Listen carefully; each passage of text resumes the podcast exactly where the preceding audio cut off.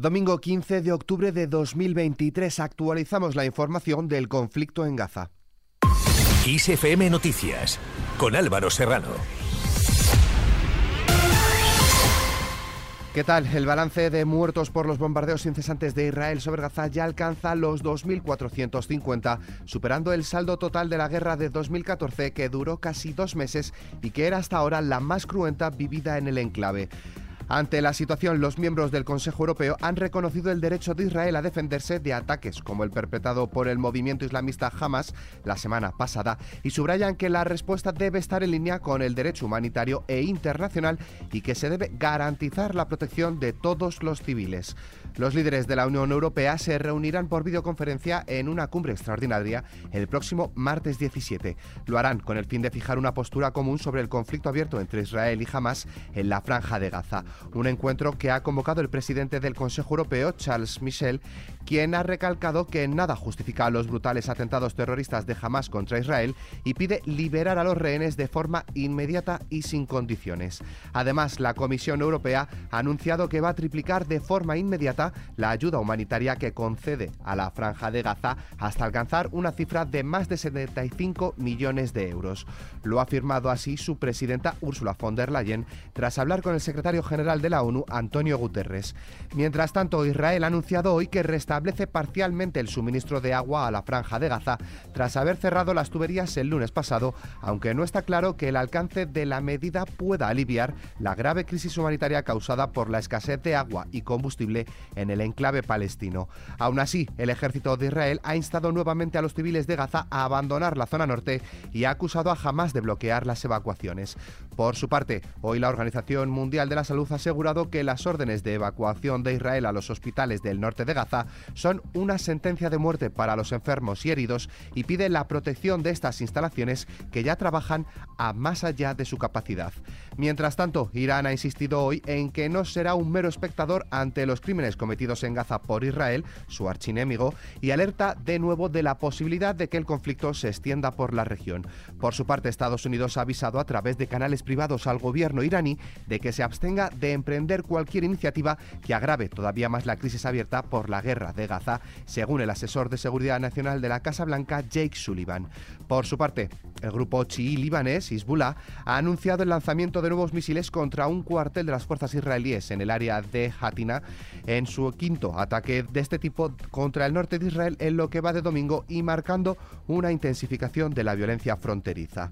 En respuesta, el ministro de Defensa israelí, Joab Galant, ha avisado a las milicias libanesas de Hezbollah que su país no está interesado en intensificar las hostilidades de la frontera y respetará cualquier ejercicio de contención que decida efectuar el partido milicia. Más asuntos internacionales. Los centros de votación han abierto este domingo en Ecuador para celebrar la segunda vuelta de las elecciones presidenciales extraordinarias, a las que más de 13,4 millones de ecuatorianos están convocados a las urnas para elegir entre la abogada Luisa González y el empresario Daniel Novoa. En España, miles de ecuatorianos ejercen con normalidad su derecho al voto.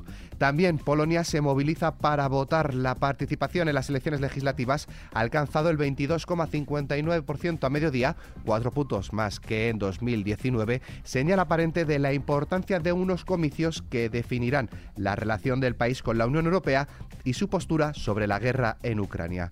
Pasamos a la política nacional. El presidente de la Generalitat, Pere Aragonés, ha reclamado este domingo que el gobierno español haga una declaración institucional de desagravio y reparación a la figura del expresidente catalán durante la República Lluís Companys, fusilado en 1940 por el franquismo.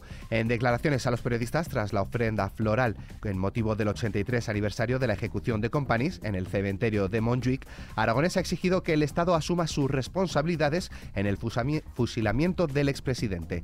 Por su parte, el coordinador general del Partido Popular, Elías Bendodo, ha advertido hoy de que Bildu ha conseguido poner de rodillas al presidente del gobierno en funciones, Pedro Sánchez, y ha afirmado que eso es poner de rodillas a todo el país. Bendodo también ha criticado a Sánchez y asegura que se ha convertido en una gran oportunidad para todos los que quieran acabar con nuestro marco de convivencia de los últimos 45 años. Yo estoy convencido que los españoles, sobre todo los votantes socialistas, ¿eh? si supieran que a quien votaron, a Sánchez, iba a propiciar la amnistía y se iba a sentar a pactar con Bildu, no le hubieran votado. no le hubieran votado. Sánchez se presentó a las elecciones engañando a sus propios votantes y al conjunto de los españoles, porque en su programa de gobierno no iba ni la amnistía ni el pacto con los herederos de ETA. Más asuntos. El presidente de Vox, Santiago Bascal, reunirá mañana lunes en Madrid a sus vicepresidentes y consejeros de las comunidades autónomas en las que participa en gobiernos de coalición con el Partido Popular. La reunión tendrá lugar en la sede nacional del partido y a mediodía está prevista una intervención de Abascal que será retransmitida en directo por Vox a través de las redes sociales. Mientras tanto, el PSOE ha aplazado el martes la reunión de la comisión negociadora de la investidura para que pueda asistir a la misma el presidente del gobierno en funciones y secretario general de el partido, Pedro Sánchez, quien mañana viaja a Albania para participar en una cumbre de líderes sobre los Balcanes occidentales. Pasamos al tiempo. Comienza la semana con inestabilidad, con bajas presiones atlánticas que afectarán a la península de Baleares y que dejarán un predominio de los cielos nubosos o cubiertos. Se esperan chubascos y lluvias casi generalizadas más abundantes en el tercio oeste peninsular. Se espera que puedan tener intensidad moderada durante la primera mitad del día en zonas del nordeste, principalmente en el entorno de Pirineos. Serán en forma de chubascos intensos localmente fuertes y con tormentas ocasionales en zonas litorales de Cataluña y no se descarta que estas puedan darse también en Menorca y norte de Mallorca.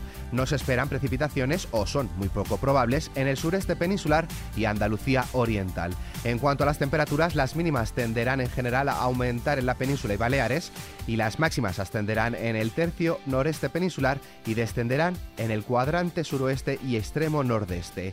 Y en nuestra hoja cultural, esta noche se celebra la tradicional cena literaria en la que se conocerá la novela ganadora del Premio Planeta 2023. Allí, en Barcelona, se encuentra nuestro compañero Ismael Arranz. Está listo en el Museo Nacional de Arte de Cataluña para la entrega del Premio Planeta de Novela 2023 que conoceremos al filo de la medianoche. Diez son las novelas finalistas en una edición en la que destaca la novela negra testimonial con personajes femeninos y también el thriller histórico con tendencia feminista como fiel reflejo de la sociedad actual y de lo que buscan los lectores. Todo en una edición, la número 72, que ha batido todos los récords de participación. Hasta 1129 novelas se han presentado, son unas 300 más que el año pasado. Un auge que se debe en buena parte a que este año, por primera vez, los escritos se han podido presentar a través de correo electrónico. Las dos caras de Alejandro Magno, El Reencuentro, Otoño sin ti o Sombras en la pared son algunos de los títulos provisionales de las obras que aspiran a llevarse el millón de euros del premio principal o los 200.000 del finalista. El jurado, compuesto entre otros por Rosa Regás, Carmen Posadas o Juan Eslava Galán, delibera desde el mediodía para que esta noche todos estemos pendientes de que se desvele la identidad del ganador del Premio Planeta de Novela 2023. Seguimos hablando de arte. Meryl Streep será la estrella de la próxima edición de los Premios Princesas de Asturias, que se entregará el 20 de octubre en el Teatro Campo Amor de Oviedo. Sus 40 años de carrera como actriz, en los que ha conseguido tres Oscar, ocho Globos de Oro y dos BAFTA, atestiguan su impresionante trayectoria profesional. Con esta noticia nos despedimos, pero la información continúa puntual en los boletines de XFM y como siempre, ampliada aquí en nuestro podcast XFM Noticias. Con Susana León en la realización, un saludo de Álvaro Serrano, que tengáis muy buen inicio de semana.